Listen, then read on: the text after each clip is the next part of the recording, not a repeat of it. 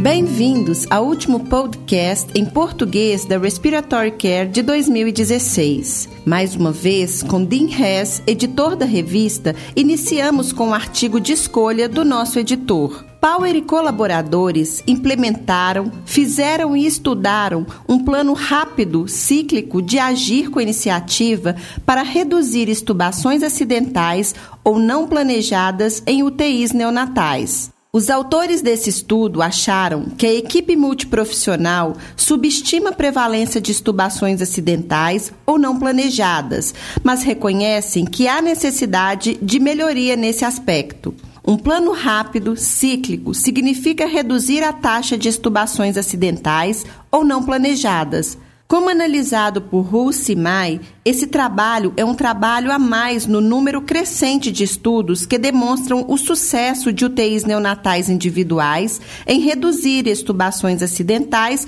ou não planejadas, aplicando-se processos de melhoria de qualidade da assistência.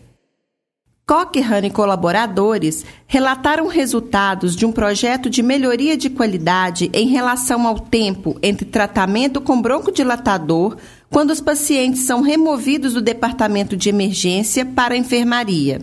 Os autores foram capazes de reduzir significativamente o tempo entre a última avaliação e o tratamento com broncodilatador no departamento de emergência e a primeira avaliação e tratamento na enfermaria para pacientes com asma. A melhora foi observada em todos os parâmetros estudados, apesar de similaridade nos volumes em visita do departamento de emergência. Como enfatizado por Habib e Mazelli, esse estudo exemplifica como um problema que foi identificado de oferta de cuidado ao paciente asmático e estratégias são iniciadas para sua resolução. O objetivo do estudo de Nyland e colaboradores foi avaliar a eficácia de um protocolo respiratório proativo na admissão de pacientes para identificar indivíduos com trauma sob risco de complicações pulmonares, administração de terapêutica apropriada e prevenção de piora de quadro clínico com necessidade de transferência para a UTI. O protocolo respiratório foi associado com a eliminação de admissões na UTI não planejadas. Depois de controlar a gravidade de lesão e outros importantes fatores clínicos, o protocolo respiratório reduziu significativamente o tempo de hospitalização em aproximadamente 1,5 dia. Mais pacientes admitidos no departamento de emergência, vindos diretamente da enfermaria, evitaram a UTI. Greifenstein e Forret observaram que esse protocolo respiratório tem um impacto significativo sobre o uso de recursos de cuidado respiratório.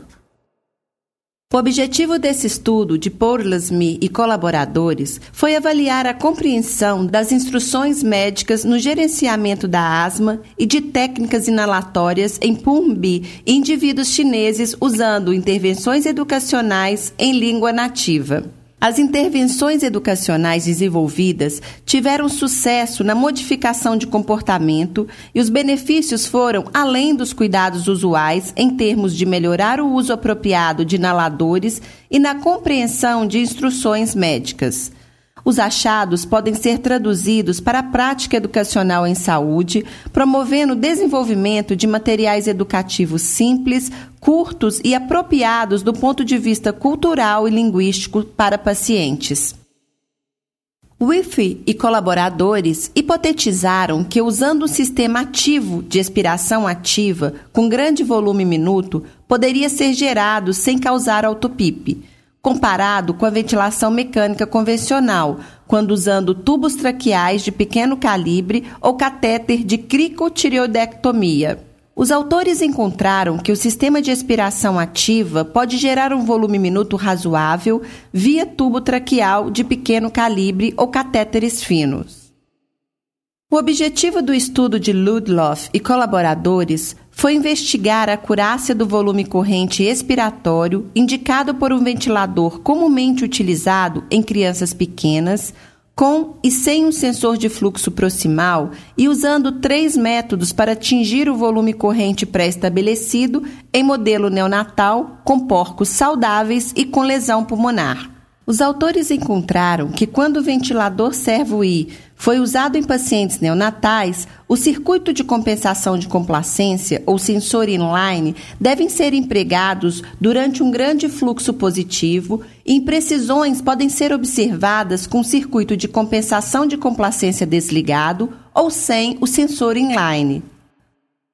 O estudo de Gomes e colaboradores comparou os efeitos imediatos entre a desobstrução retrógrada rinofaríngea e aspiração nasofaríngea em crianças admitidas com bronquiolite aguda viral. O uso dessa técnica no acompanhamento de crianças com bronquiolite aguda viral pode ser uma alternativa para a higiene de vias aéreas superiores, mostrando resultados imediatos positivos sobre a ocorrência de complicações e sinais de esforço respiratório, comparado com aspiração nasofaríngea. Parece que as crianças classificadas com grau clínico de gravidade moderada são as que mais podem se beneficiar da técnica. Gruei e colaboradores avaliaram o teste de um minuto de sentar e levantar em adultos com fibrose cística e associações com teste cardiopulmonar de caminhada dos seis minutos e força de quadríceps. Os autores acharam que o teste de um minuto de sentar e levantar não deve ser usado para substituir um teste cardiopulmonar para acuradamente avaliar o pico de capacidade de exercício em indivíduos com fibrose cística.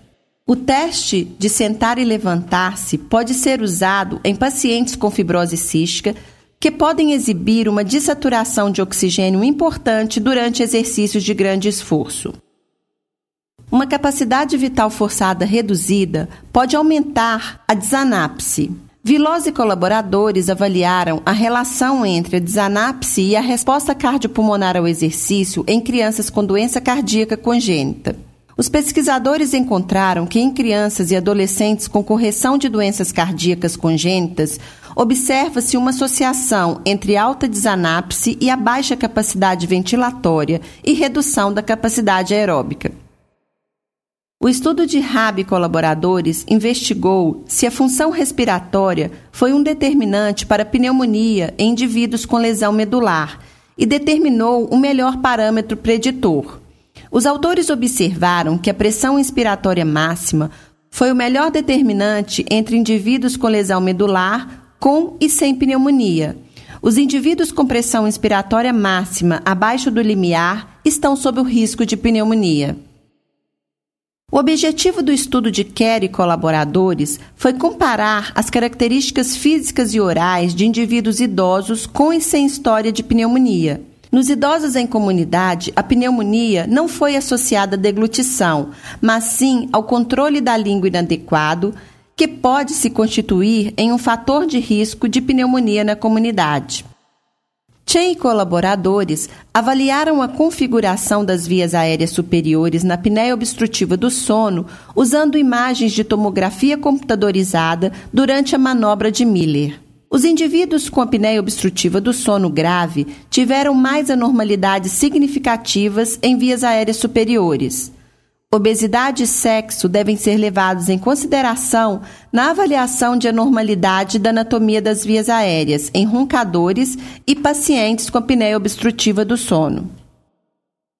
Tiwari apresenta um estudo cruzado de cortadores de lápis de ardósia para avaliar o pico de fluxo expiratório e fatores epidemiológicos associados à exposição à sílica. O pico de fluxo expiratório encontrou-se significativamente reduzido em pessoas com idade igual ou maior de 40 anos, mulheres, indivíduos com exposição superior a 10 anos e tendo doença respiratória não houve diferença na redução do pico de fluxo expiratório em tabagistas. O estudo de Chino e colaboradores foi conduzido para determinar os fatores de risco de pneumotórax pós-broncoscopia. O pneumotórax ocorreu mais frequentemente quando a broncoscopia foi realizada em lesões pleurais subinterlobular. Atenção e cuidado podem ser tomados durante a broncoscopia quando as lesões alvo são adjacentes à pleura interlobular. Nesse mês de dezembro de 2016, publicamos um artigo da New Horizons sobre a nova tecnologia de oximetria de pulso. Nós também publicamos revisões sobre o gerenciamento perioperatório respiratório de pacientes obesos, protocolos de respiração espontânea com tubo T e ventilação com pressão de suporte. Para receber o conteúdo deste podcast e de podcasts anteriores da revista, por favor visite nosso website em www.rcjournal.com. Você também poderá se inscrever no nosso website para receber os podcasts de futuros volumes da Respiratory Care.